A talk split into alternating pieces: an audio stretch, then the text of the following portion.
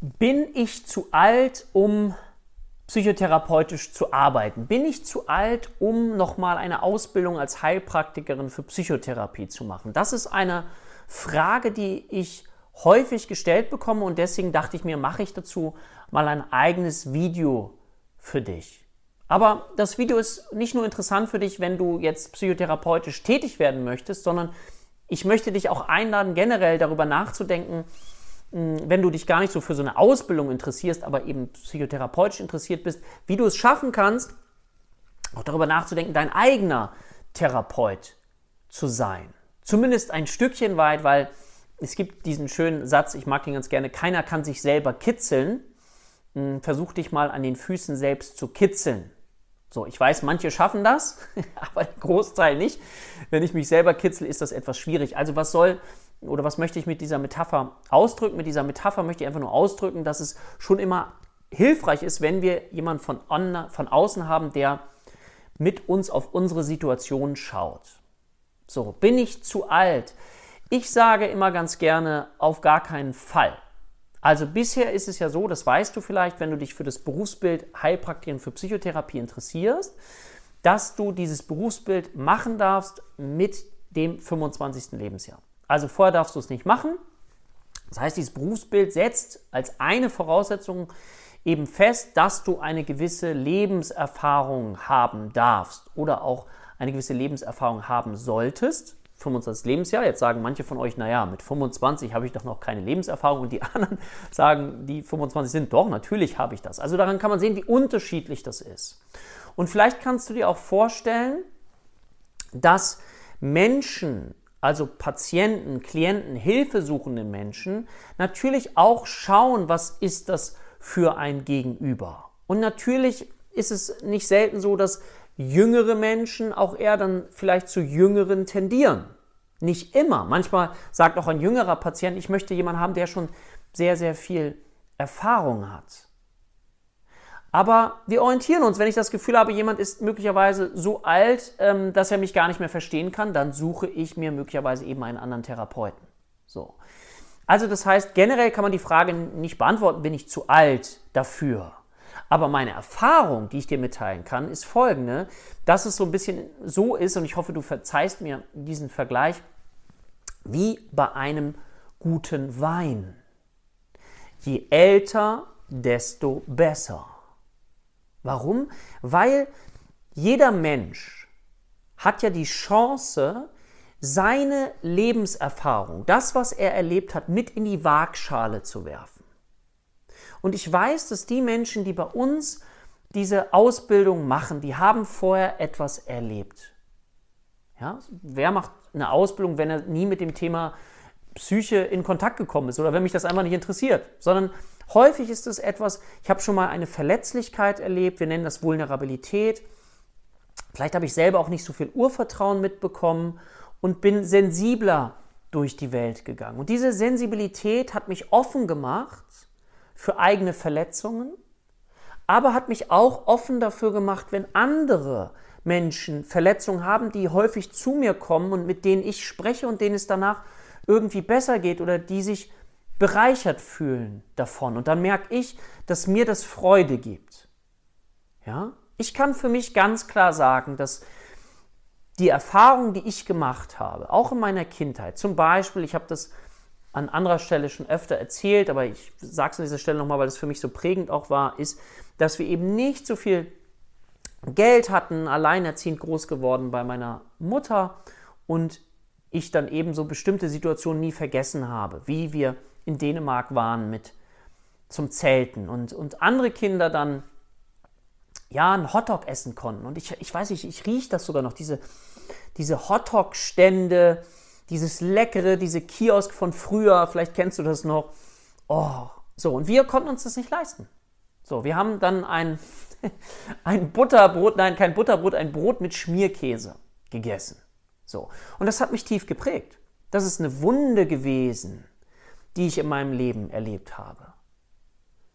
Aber die Frage ist ja, und in diesem Bild zu bleiben, was ich sehr, sehr schön finde, wie kann ich es schaffen, eine Wunde in eine Perle zu verwandeln? Und ich darf ganz dankbar für mich sagen, dass ich das geschafft habe. Und deswegen bin ich so begeistert dafür, andere Menschen auch auf diesen Weg zu bringen, sie zu begleiten, wenn du auch so eine Vision hast wie ich, dass du gern Menschen persönlich helfen möchtest, ja, auf den Weg zu gehen und aus dieser eigenen Wunde, die man vielleicht erlebt hat, eine Perle zu machen. Weil ich habe daraus meine eigene Perle gemacht, habe eben meine Vision gefolgt, dass ich mir wichtig war, dass ich Menschen persönlich und wirtschaftlich helfen kann. Deswegen ist es mir auch so wichtig, meine Schüler zu unterstützen, nachher in eigene Praxis zu gehen, sofern sie das wollen und davon auch gut leben zu können. So, weil ich selber eben andere Erfahrungen gemacht habe, früher als ich jung war. So. Und diese Erfahrung gibt mir sehr viel Antriebskraft. Die gibt mir Sinn, die gibt mir Power. So. Und um jetzt nochmal auf das Thema Alter zu sprechen zu kommen, also je älter, je, ne, je älter, desto besser, trifft nicht immer zu, weil natürlich gibt es auch jüngere Menschen, die schon Lebenserfahrung gemacht haben. Aber die Frage ist eher, habe ich Lust, meine Erlebnisse vielleicht in die Waagschale zu werfen und daraus eine Perle zu machen und diese Perle eben auch anderen Menschen zu schenken. Und da geht es mir nicht darum, das ist natürlich klar, wenn man therapeutisch arbeitet, dass man noch so sehr verstrickt ist mit seinen eigenen Themen, dass ich gar nicht in der Lage bin, jemand anderem zuzuhören. Aber ich habe mal auch einen schönen Satz gehört und vielleicht kannst du den auch mal ja, mitfühlen. Auch im Freundeskreis so, auch zwei Bedürftige können sich umarmen. Ich finde das Bild wunderschön. Auch zwei Bedürftige können sich umarmen und können sich Kraft geben. Ja? Es ist ja immer so in unserer Gesellschaft, das finde ich so, wenn du selber bedürftig bist, dann kannst du niemandem anderen was geben. Das halte ich für Quatsch. Trotzdem nochmal, das muss ja ganz fein justiert werden, heißt es nicht, dass du selber in deinen Themen noch so verstrickt bist, ja, wir nennen das Übertragungsphänomen. Auch das, wenn jetzt dein Patient dir etwas beschreibt, ähm, wie beispielsweise, ich bin von einem Mercedes-Fahrer, ich mache es mal ganz einfach, Mercedes-Fahrer angefahren worden, als ich gerade mit meinem Fahrrad unterwegs war. Und du jetzt das hörst, ja, das kenne ich. Ich bin auch mal vom Mercedes-Fahrer angefahren worden. Das war bestimmt ganz schlimm. Also die Mercedes-Fahrer und dann, dann bist du voll verstrickt. Ich denke, das ist total logisch, ja. Aber wie gesagt, die eigene Geschichte, die eigene Historie, mit in die Waagschale eines erfolgreichen Therapieprozesses mit hineinzuwerfen, halte ich für absolut hilfreich. Weil natürlich kann mein Gegenüber von meinen Erfahrungen profitieren.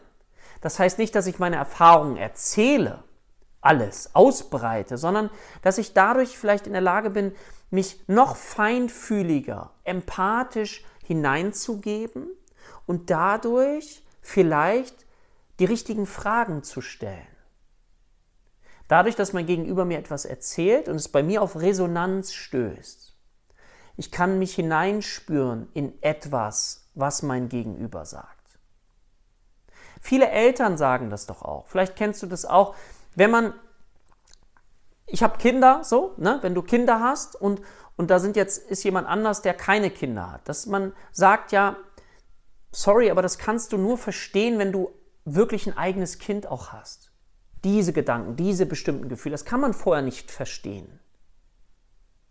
Oder andere Menschen, die beschreiben, bevor nicht vielleicht auch ein Elternteil von dir gestorben ist, kannst du nicht verstehen, was das für mich bedeutet, dass ein Elternteil gestorben ist. Weil es da an gewissen Erfahrungsgefühlen fehlt. Natürlich gibt es dann Wissen, es gibt Bücherwissen, es gibt alles Mögliche an Tools, die man vielleicht anwenden kann, aber da könnte etwas fehlen.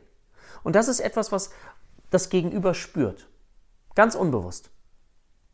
Und deswegen bin ich auch der festen Überzeugung, dass jeder auch die richtigen Patienten für sich bekommt. Ja? Und es macht natürlich Sinn, später, wenn du dich positionierst, also wenn du überlegst, für wen möchte ich da sein, ja? nicht für alle, bloß nicht bitte für alle psychischen Störungen, sondern spezialisiere dich auf einzelne Dinge, wo du sagst, ja, da möchte ich hinein. Und häufig sind es Dinge, aus denen du selber möglicherweise erwachsen bist, ja? Also aus denen du herausgewachsen bist, die du für dich gelöst hast. So, und dann, wenn du Themen gelöst hast, dann spürt dein Gegenüber das auch und dann kannst du natürlich einer anderen Person immer besser helfen. Und trotzdem darfst du dabei immer selber auch auf ein Stückchen auf dem Weg sein. Ja? Also ich halte nichts von diesen überdimensionalen Vorstellungen, dass der Therapeut äh, schon alles wissen muss. Das denken wir vielleicht, das ist aber totaler Quatsch. Also auch der Therapeut ist ein Mensch und macht seine Erfahrungen und macht seine anderen Erfahrungen, geht immer weiter. So. Aber um die Frage zu beantworten, ich lade dich ganz herzlich ein, wenn du das Gefühl hast, du bist älter. Und jetzt wäre doch mal interessant herauszufinden, weil die Frage ja wirklich häufig kommt, was meinst du denn mit ich bin schon älter? Hm. Das erlebt ja auch jemand oder viele ganz, ganz unterschiedlich. So. Heißt älter 45, 50, 55, 60, 65, 70. Ich hatte eine Anfrage von einer Person, die 72 ist. So. Wir haben Menschen, die eben einerseits möglicherweise in ihrem jetzigen Berufsbild sind und sagen, ich bin unzufrieden und ich möchte gern was anderes machen, was mich mit mehr Sinn erfüllt. Auf der einen Seite. Es gibt auch Menschen, die sagen, ich bin total zufrieden mit dem, was ich mache, aber mich interessiert das Thema einfach. Oder aber auch Menschen, so wie ich zum Beispiel, die sagen, ich möchte nie in Rente gehen. Ich möchte persönlich nie in Rente gehen. Ich möchte immer die Dinge tun, die mir Freude machen. Und vielleicht mache ich ein bisschen weniger, weil meine Kraft vielleicht nicht mehr ganz so stark ist oder so. Aber ich möchte das weitermachen. Und woran liegt das? Das liegt daran, dass ich sinngetrieben bin. Dass ich sozusagen eine Sinnhaftigkeit spüre. Ja, und das ist etwas, wie ich finde, das Entscheidendste. Und ich hoffe, dass es dir dann im Leben nicht so geht wie einer Frau, die ich kennenlernen durfte, wo sie schon in Rente war, ihr Mann jetzt in den nächsten Monaten in Rente geht und sie hatte ihr Leben eigentlich gut im Griff und, und war ihren Alltag, wusste, wann sie was wie macht und war gut eingespielt. Der Mann war den Tag ja weg. Und jetzt ging es auf diese Situation hinaus, dass der Mann auch in Rente geht, ich weiß nicht, in ein paar Monaten. Und dann sagte der Mann, vielleicht kannst du es nachempfinden, spür mal rein, ah, in drei Monaten gehe ich in Rente und er hat sich sehr mit dem Job identifiziert. Das war das, was er hatte. Er, das war eigentlich fast das Einzige, was er hatte. Und dann sagt er zu seiner Frau und stell dir es vor, du kriegst das gesagt. Und wenn ich dann in drei Monaten in Rente gehe, ab dann machen wir alles gemeinsam. So, jetzt kannst du mal überlegen, was das vielleicht in dir für ein Gefühl auslöst. Vielleicht die Freude, endlich alles gemeinsam zu machen. Aber vielleicht kannst du das Gefühl dieser Frau verstehen, dass es so ein bisschen drückend jetzt wird. Ja, dass es so ein bisschen erdrückend wird, weil ich habe eigentlich mein Leben so mir aufgebaut. Huh, dann machen wir alles gemeinsam. Also daran kannst du sehen, wie wichtig das ist, aus meiner Sicht etwas zu finden, was auch eben in einer Rentenzeit oder wenn es so offiziell ist, wenn ich jetzt sagen in, in Altersrente gehe, was ich mir dann noch aufbaue, um daran Freude zu haben. Weil ich glaube, wir gehen ein wie eine Blume, wenn wir nichts mehr haben. Und in unserem Kulturkreis finde ich das schade, dass das Alter nicht so geschätzt wird, zumindest aus meiner Erfahrung, wie in anderen Kulturen. China, Japan, also in den asiatischen Kulturen vielleicht, wo so Altersweisheit, wo das eine große Rolle spielt und wo, wo eine hohe Achtung vor dem Alter stattfindet. Das empfinde ich hier nicht so stark.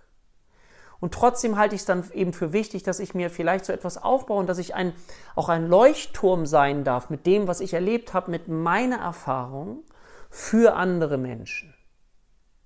Und das finde ich, hört nie auf. Zumindest wünsche ich mir, dass das bei mir nie aufhört und dass ich immer die Dinge tun kann, die ich liebe und, und weiter Interesse habe. Und ich nicht später zu meiner Frau sagen muss, ab dann machen wir alles gemeinsam. Ist ein Satz, der für mich halt nicht passt. So, kannst ja schauen, wie das, wie das auf dich wirkt. Okay, ich hoffe, ich konnte dir einen kleinen Einblick geben in dieses Thema.